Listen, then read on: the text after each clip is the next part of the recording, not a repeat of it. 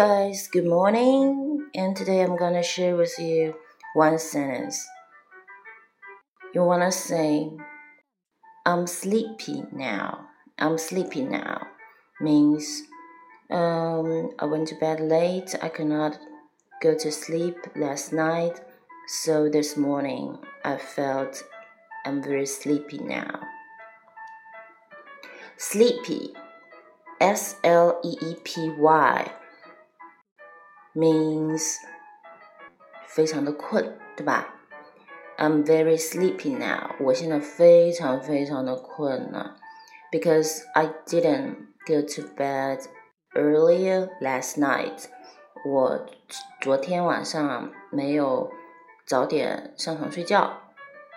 I didn't fall asleep last night。我昨天没有睡着。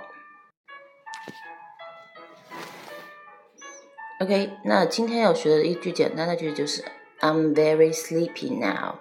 I'm very sleepy now. Okay, help me. Oh my God. I'm very sleepy now. I even cannot open my eyes. Okay. I'm very sleepy now. I'm very sleepy now. Bye bye.